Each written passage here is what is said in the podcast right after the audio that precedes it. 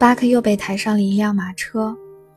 不知过了多久，四个男人把装着巴克的箱子从马车上抬了下来，小心翼翼地搬进了围着高墙的后院里。一个穿着红衬衫的男人走了过来，他在车夫的笔记本上签了字，以此确认收到了巴克和箱子。这个男人又矮又胖，下巴上的肥肉垂下来。巴克猜想，他就是下一个要虐待自己的人，于是凶猛地撞击着木板箱，表示抗议。矮胖子狞笑着，从屋里拿出一根木棍和一把短柄的斧头。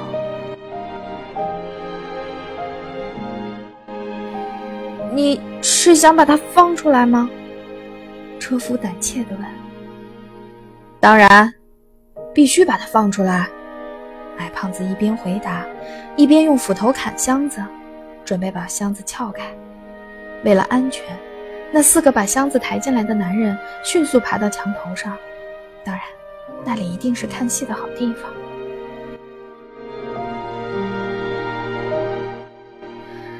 木板上出现的裂缝足以让巴克发疯，他迅速地扑上去，用牙齿撕咬着，拼命地摇晃着。巴克紧紧地跟随着斧头。斧头砍到哪儿，巴克就扑向哪儿。他嚎叫着，迫不及待地想要冲出去。而那个矮胖子只是心平气和、不紧不慢地用斧头撬着。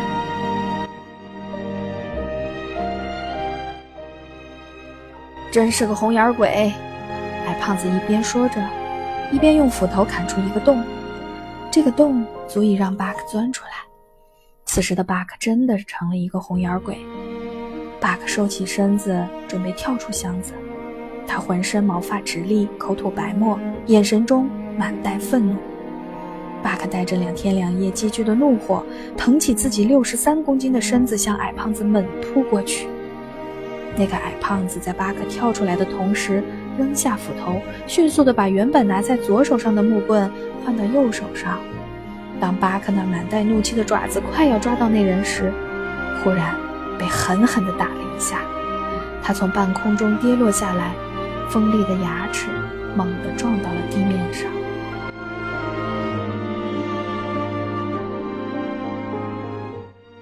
巴克被无情的木棍打翻在地，疼痛难忍。巴克从来没有被主人用木棍打过，可是这一次，他尝到了挨打的滋味。他不停地狂吠着，本能地站起来，向那个矮胖子还击。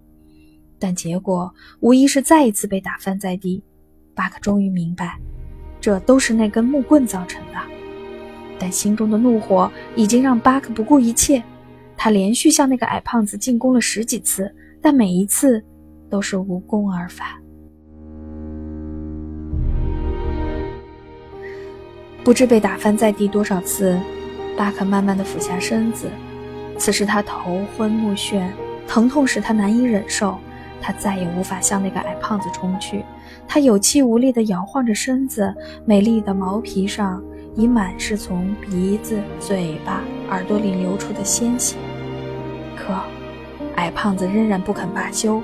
他走到巴克身边，对着他的鼻子又是致命一击。这狠狠的一击让巴克痛不欲生。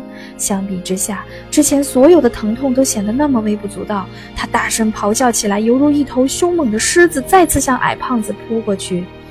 矮胖子非常冷静，他迅速把木棍换到左手，用右手抓住巴克的下颚，用力把他往地面上摔去。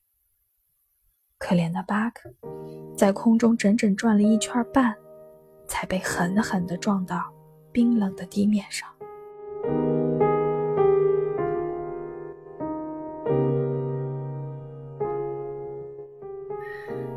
巴克竭尽全力进行了最后一次反抗，这一次，那个矮胖子下了重手。他又一次凶残地用木棍打在巴克身上时，巴克彻底失去了知觉，瘫软在地上。我看他对付狗还真有两下子。看完了这场惊心动魄的搏斗，坐在墙上看戏的一个人兴致勃勃地说道：“当然。”德鲁塞每天都在驯服不听话的狗，即使到了礼拜天，他也一样要治他们两次呢。车夫说完后，爬上马车，离开了。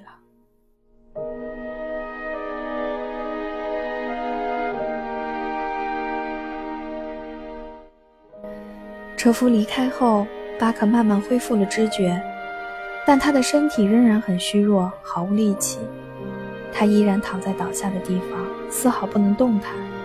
他抬起头，注视着那个穿红色衬衫的矮胖子。那个矮胖子拿出酒馆老板的信，信中清楚地写着箱子的交付情况和巴克的信息。他一边看信，一边自言自语道：“你的名字是巴克？哦，好家伙，巴克！”矮胖子亲切地说：“我们只不过小小的较量了一下，所以最好不要把这件事放在心上。我们都已经了解了彼此的情况，我比你强点儿，只要你听话。”一切都会好起来的，否则我一定会给你眼色看，明白吗？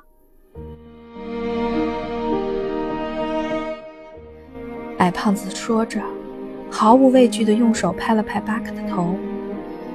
巴克的毛发下意识的竖了起来，但是这一次他没有反抗。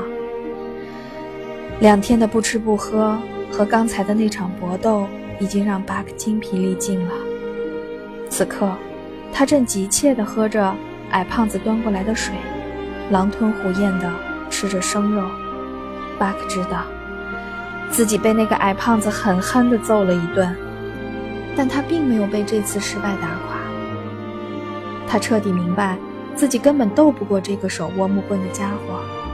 对于今天这个教训，巴克应该，而且必须接受，并永生不忘。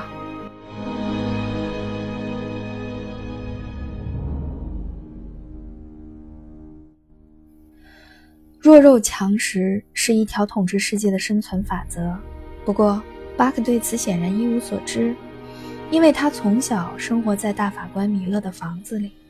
虽然他毫不惧怕手握木棍的矮胖子对他使用的暴力，但巴克身上潜伏的狡猾的天性也由此慢慢苏醒了过来。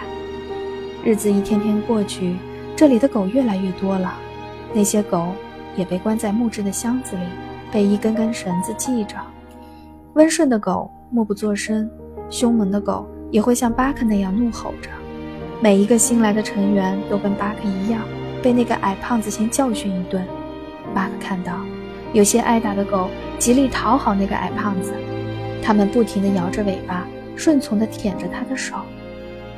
而一只既不愿意服从，也不愿意讨好他的狗，最后竟然被他活活打死了。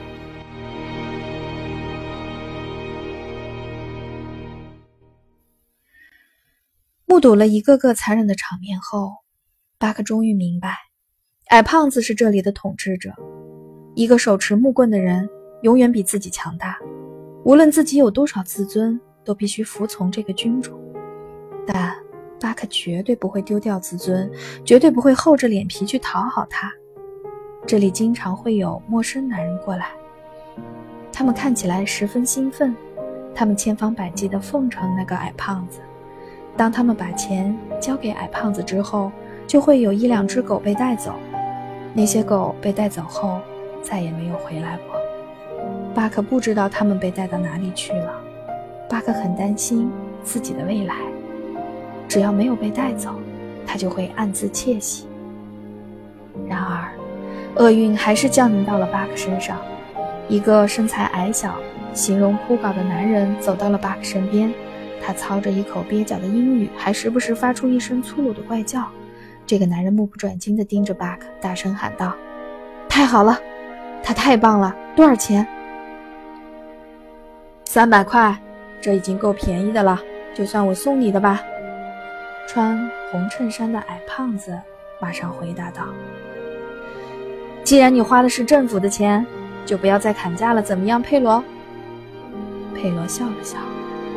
他了解狗，他第一眼就看到巴克，知道他是千里挑一的。况且，由于人们对狗的需求量迅猛增长，狗的价格早就攀升到天上了。如此出色的狗是绝对值这么一笔钱的。佩罗的雇主政府绝对不会因为巴克的加入而使公文传递的更慢。钱在佩罗和那个矮胖子之间转手了。巴克明白，自己又一次被交易出去了。